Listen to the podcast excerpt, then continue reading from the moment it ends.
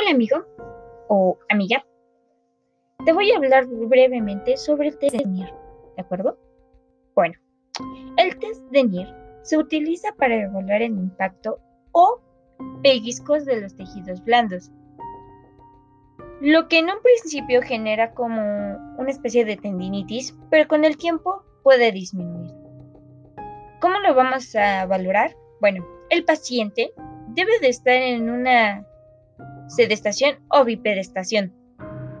En una posición cómoda, mejor dicho. El fisioterapeuta puede también estar en un estado de bipedestación o del, y del lado que va a evaluar. Una mano debe de estabilizar la escápula mientras la otra se coloca detrás del codo del paciente.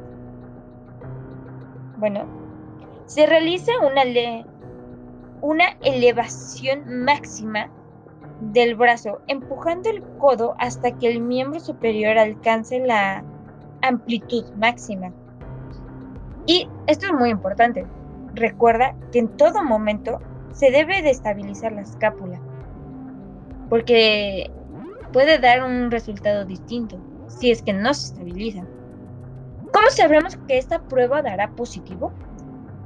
Bueno, la prueba dará positivo cuando aparece el dolor al realizar la maniobra. Bueno, no es mucho que digamos, pero espero que te haya gustado este podcast. Mi nombre es Ida Tetska. Con gusto y espero que en un futuro pueda darte más tips o más test para evaluar dolor, entre otras cosas. Gracias por tu tiempo.